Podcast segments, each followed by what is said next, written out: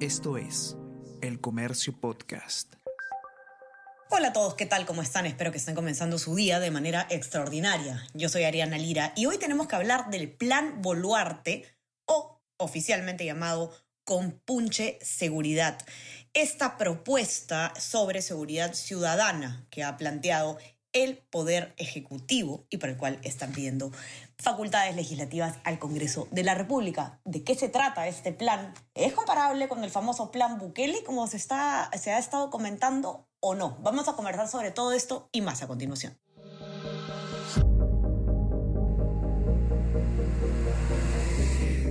Tenemos que hablar con Ariana Lira.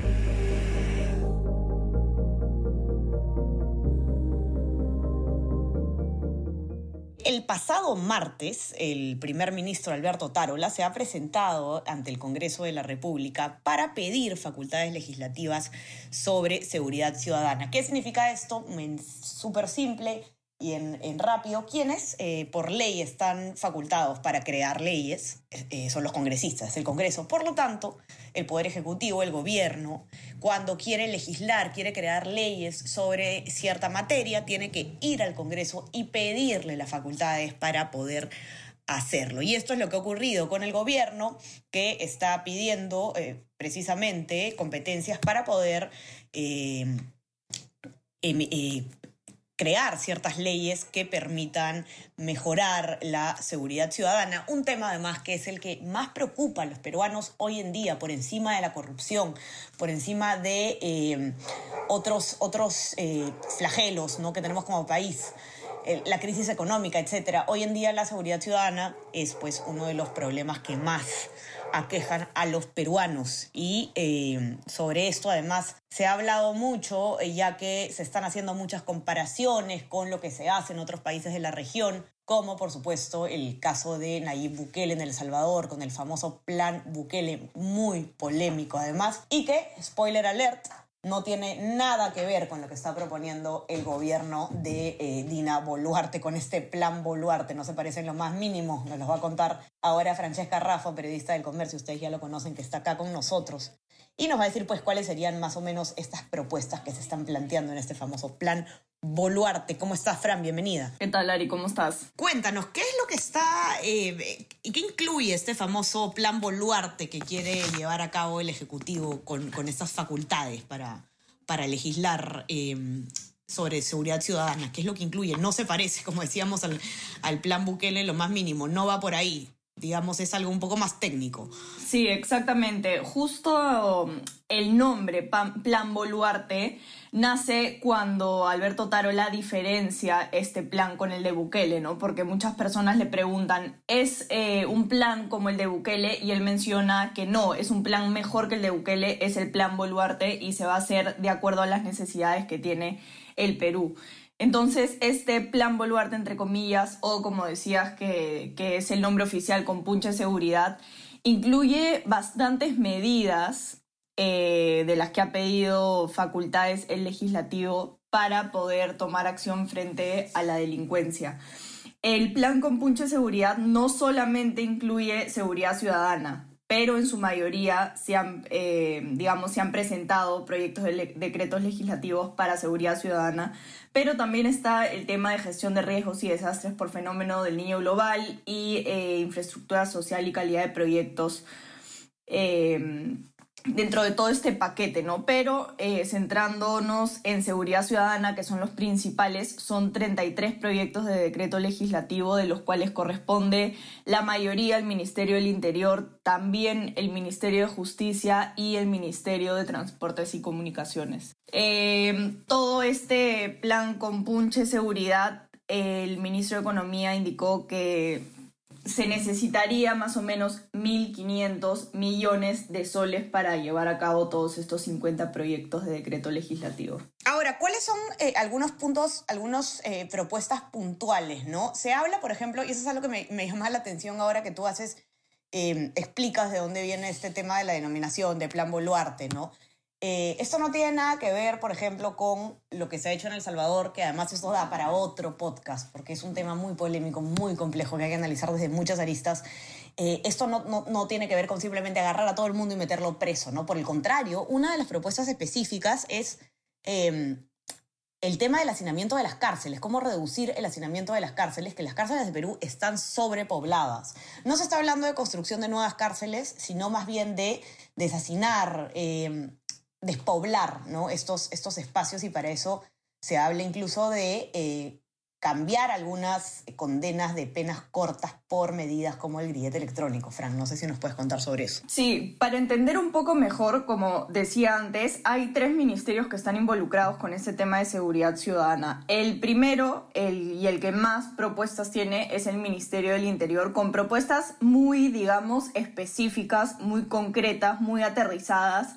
Y algo que cuestionan los especialistas es que esto es casi no ve el tema de prevención, a diferencia del discurso que dio Tarola en el Congreso, que hablaba más de prevención, ya cuando se han visto escritos estos proyectos de decreto legislativo, pues no este, se ha visto mucho el tema de prevención. Y estos son puntos muy específicos, como por ejemplo el tema de regulación a taxis y deliveries por aplicativo, el tema de una central única de emergencias eh, 911, entre otras cosas.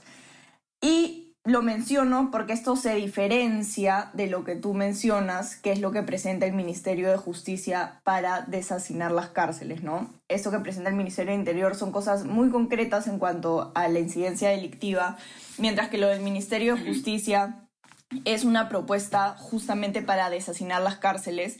Hay data muy importante que es que el hacinamiento carcelario a junio de este año alcanzaba 105% y la sobrepoblación eh, 125% respecto a las capacidades de los establecimientos penitenciarios. Entonces, frente a esto, lo que plantea el Ministerio de Justicia es que las eh, las personas que están actualmente privadas de la libertad en, en, un proceso, es decir, que no están condenadas, en algunos casos, como por ejemplo hurto leve, pasen a una vigilancia electrónica personal, que es lo que nosotros conocemos como el grillete. Entonces, estas personas que todavía no han sido condenadas y que tengan eh, y que estén siendo procesadas por delito leve, podría hacer eso. Ese es en una primera fase y se esperan que sean más o menos 500, eh, 500 personas si esto funciona, lo que el Ministerio de Justicia espera es que en una segunda fase ya eh, personas privadas de la libertad por eh, ya condenadas por delitos menores que tienen una pena muy baja como de más o menos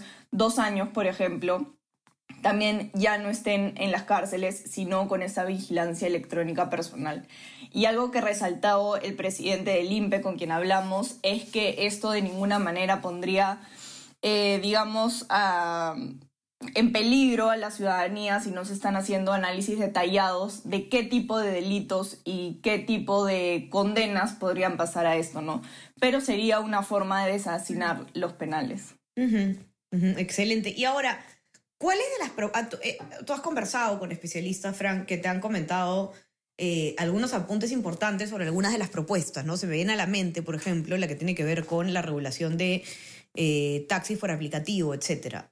No sé si nos puedes contar un poco qué te han comentado sobre qué tan viables o, o buena idea o realizable son estas, este tipo de propuestas. Sí, justamente el tema de regulación de taxis y deliveries por aplicativos lo menciona el Ministerio del Interior y lo menciona también el Ministerio de Transportes y Comunicaciones. Hay dos, digamos, dos visiones frente a esto. La primera es que esto no funcionaría de manera preventiva. Por otro lado, que no hay, digamos, la capacidad humana para controlar a todas estas personas que hacen el taxi por aplicativo y también el, taxi, el delivery por aplicativo. Y además, algunos otros especialistas mencionan que no hay evidencia de que realmente la mayoría de robos o hurtos se den en estas condiciones, ¿no? Por ejemplo, el alcalde de Magdalena Francis Allison comentaba que muchos de los robos se dan en taxis de la calle, no taxis eh, por aplicativo o también en colectivos informales y estos no, está, no eran parte de los proyectos. Entonces hay algunas críticas frente a esto, como así también hay otras versiones que, que apoyan y que también piden a las empresas que colaboren con este tema. Así es. Frank, no sé si hay alguna otra propuesta que te gustaría comentar antes de que pasemos a invitar a leer este, este informe tan completo. Sí, hay, dos que me parecen bastante importantes. Una de ellas es involucra la lucha contra la violencia de la mujer eh, y lo que menciona es que se busca regular la imprescriptibilidad de las requisitorias de un agresor y además establecer mecanismos ágiles para la búsqueda de personas desaparecidas, ¿no? Definitivamente, y como decían los expertos, esto no es suficiente, pero es algo bueno porque se esperaría mejorar eh, con el tema de búsqueda y de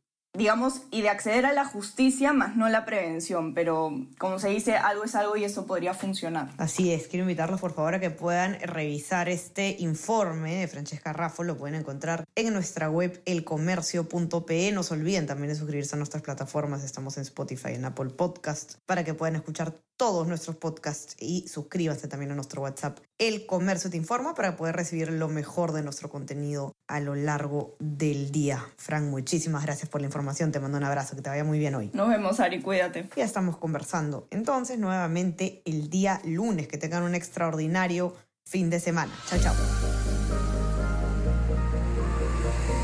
Tenemos que hablar con Ariana Lira.